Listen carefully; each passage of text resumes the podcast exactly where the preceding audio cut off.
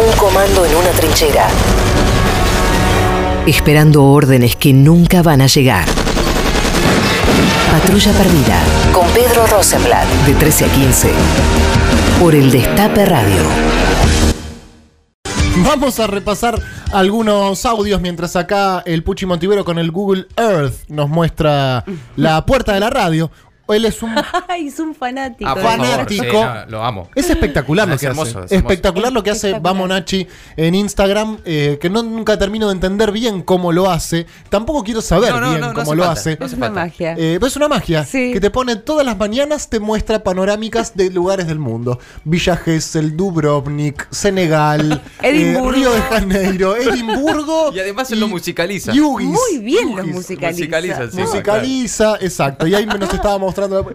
¿Cuántas horas por día pasará mirando eso? No me quiero imaginar. Ya podría ser físico nuclear, ¿sabes? ¿No, Puchi? Sí. O sea- Eso no lo vamos a decir. Bien, vamos a repasar los audios de la televisión. Ayer Vidal se reunió con Pichetto, que parece que estaba de mal humor. Y ayer hubo reunión entre Pichetto y María Eugenia Vidal. Sí. Un Pichetto que él le había dicho que es una persona de mal humor. Ayer lo primero que le dijo a los periodistas, che, traten de subir el nivel de las Ay, por preguntas". favor, traten de subir el nivel de las preguntas. ¿Qué Y se estaba Se controlando para no putearlos. de mandar todo? Y en un momento dice, traten de subir un poco el nivel de las preguntas. Ay, Pichetto, qué bueno, poca paciencia. aclaró Pichetto que no se va a peronizar María Eugenia Vidal. En realidad lo que hicieron fue reunirse para empezar a delinear también estrategia electoral en el distrito más complejo. Sí. No, se va a peronizar Vidal, bueno. No, eh, hay una. Viste que el, el- el gobierno, a, a cada reunión y demás, eh, muestra mucha imagen, muchas Sí. fotos, videos. Sí. ¿No hubo? ¿Habrá salido movida la foto? Ah, mirá. no Vidal sé- Pichetto, porque no la mostraron. ¿No o yo hubo no la foto? vi. Yo no la vi. ¿No? Lo que sí vi es que se sacó la corbata, Miguel. Ah. ya- Vidal no se va a peronizar, pero a él ya lo están. Mucho eh, más informal. Sí, haciendo. No, un pero en serio, es curioso, ¿no? Que no La verdad que es raro. una foto de la reunión Vidal Pichetto. Por- lo habrá pedido Vidal, imagino. Pichetto desesperado por sacarse Claro. una foto conmigo. Es como que yo me lo encuentro a Messi. me desespero. Me saco una selfie, la subo al instante, me grabo la historia, todo. Le pongo el filtro del perrito, todo. O sea, Pichetto para sacarse la foto con Vidal debía estar desesperado, supongo. Aparte, Vidal la estaban que- usando para ponerse fotos con todos. Era ya poner Sí. directamente como un banner de ella y que se saquen fotos. Pero tal vez a Vidal no le conviene tanto una foto con Pichetto, porque por ejemplo a Marcos Peña lo atendieron bastante, ¿no? Cuando subió la Uh, foto con Pichetto dándole la bienvenida. En Instagram. Claro. Gracias a vos, No, Pedro. qué Sí, bueno, no, a mí me encanta. qué Eso es algo de verdad. Eso es algo. Uno dice, ¿qué cosas puedo hacer? ¿Qué en- cosas puedo poner como hobby en el, en, en el en- currículum? en redes sociales. No, no, no, de verdad. Todas las publicaciones de ellos, los primeros tres mensajes tienen que ser nuestros compañeros y compañeras. Parece una estupidez. De hecho, no vamos a ganar las elecciones así. Pero no nos cuesta nada. Putear, te estoy diciendo, putear a Marcos Peña en Instagram. No lo putees insultándolo porque eso quizás muestra una faceta nuestra que no es la mejor para mostrar. Pero un comentario me diciendo, Marcos, andate a tu casa. Marcos, sos un desastre. Marcos, vos viste la cara que tenés. No, aparte Marcos- los argumentos que había en esos comentarios, que después fue borrada esa foto, eran maravillosos, eran realmente de una altura. Y aparte yo les hago una pregunta realmente, porque esto quizás forma parte de mis, fa- digamos, fantasías. Yo imagino a Marcos Peña revisando sus fotos en Instagram como cualquier hijo de vecino. Sí, o sea. Beyoncé mira las cosas que le comentan. Claro. Yo veo el Instagram de Beyoncé y a veces contesta, Contesta, algunos sí. comentarios. Y si lo mira Beyoncé, Patti Smith te responde si le decís que es tu cumpleaños. Beyoncé tiene 80 modelo. millones de seguidores y contesta, el boludo de Marcos Peña. ¿Vos te pensás que no mira las cosas que le ponen en Instagram? En el baño. Yo creo que las mira, no tengo duda Sí. que las mira. Y me encanta pensar en Marcos Peña. Mira con lo poco que nos conformamos, ¿no? Él dice, sí, papi, yo gobierno hace cuatro años, llevé el dólar a 50 mangos, 50 puntos de inflación. Eh, Tengo toda la guita afuera Claro, te mi primo besito. dueño de la Anónima, secretario de Comercio, seguí firmándome el Instagram, boludo. Y bueno, sí, Marcos, ¿qué te Pero voy a decir?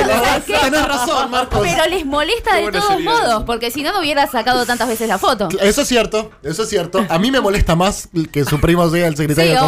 comercio de lo que a él le molesta que yo le firme la foto. Pero bueno, como yo no puedo poner a mi primo secretario de comercio, Todavía. me contento con firmarle la foto. Alfredo Leuco.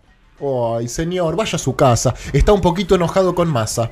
Hay un tema que es excluyente desde el punto de vista de la actualidad. Tiene que ver con la decisión que ha tomado Sergio Massa. El regreso de Sergio Massa al cristinismo equivale a su suicidio político. Dios. Resulta incomprensible y lejos del sentido común que alguien que tenía su futuro asegurado como uno de los consultores y uno de los constructores del peronismo republicano y del post-kirchnerismo, que el país necesita, haya pegado un volantazo semejante para volver al chavismo K y al nacional populismo que tanto daño le hace y le puede seguir haciendo a la Argentina.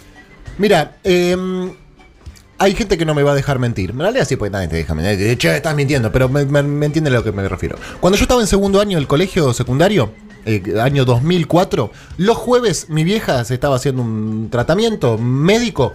Eh, y los jueves volvía siempre del colegio con ella, digamos, al mediodía volvía siempre con ella. Y escuchábamos la radio, y escuchábamos Radio del Plata. Y el periodista que conducía era Alfredo Leuco, que te sorprendería si yo te muestro los editoriales de Alfredo Leuco en el año 2004, 2005, elogiando a Cristina, elogiando a. Néstor. Y tengo también... hasta más tarde también. Y más tarde también, exactamente. Así que Alfredo, si no te suicidaste vos, que fuiste kirchnerista cuando en la época de los Bresos, ¿eh?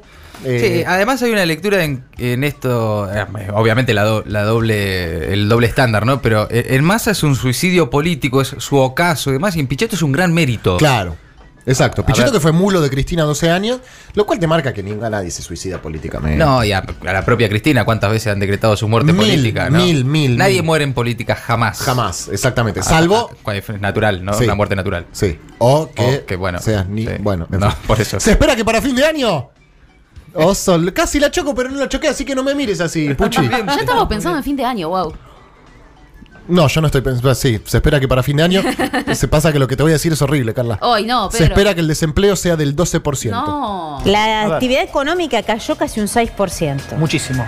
Se perdieron casi 270 mil puestos de trabajo según los registros del Ministerio de Trabajo y Producción. ¿En base a qué?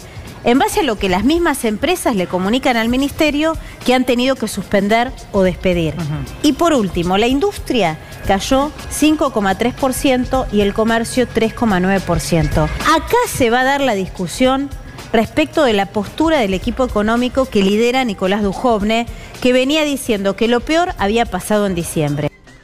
Bueno, hoy el INDEC va a difundir los datos del desempleo del primer trimestre de este año. Hoy a la tarde vamos a conocer eh, cuántos desempleados hay en la Argentina y muy probablemente después de mucho tiempo cruce el, umbral del 9 y pico y se deposite ya en los dos dígitos de desempleo.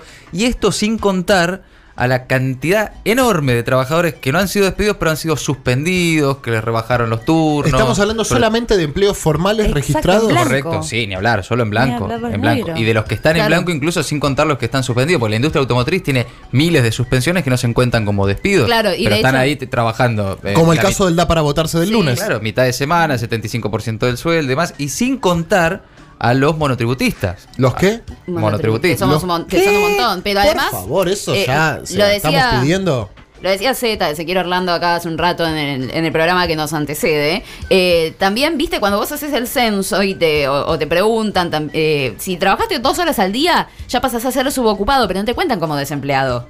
Ay, dos días al día, eh, dos horas al día, dos horas a la semana. Digo, o sea, no- es la nada misma, no estás laburando. No estás laburando, pero te cuentan, no te cuentan como desempleado. Entonces. Incluso así y todo va a superar la Claro. barrera de los dos dígitos. Claro, así todo. O sea, teniendo en cuenta simplemente esas variables. Bueno, por suerte reapareció Federico Sturzenegger, chicos, así que seguramente Bien, todo esto se resuelva. Recordado por esa eh, her- hermosa foto que tenía de fondo eh, la imagen que decía inflación 10% más menos 2. Él con Lucas Liach al lado. Gente que estudió en lugares muy prestigiosos realmente. ¿eh? Porque no es que me decís, cayó ahí de carambola, como me nombren a mí presidente del Banco Central. Y yo, mira, chicos, la verdad, no tengo idea qué tengo que hacer acá porque, bueno, nunca estudié nada al respecto. Hablando de muertes políticas, ¿no? Las que han sobrevivido. No, claro, volvió Sturzenegger después del sí. megacanje. Claro, y el si no- compañero Sergio Massa, por ser candidato a diputado del peronismo, se va a andar eh, suicidando. Aparte, bueno, en fin, no voy a hacer masismo explícito, me tengo que controlar un poquito.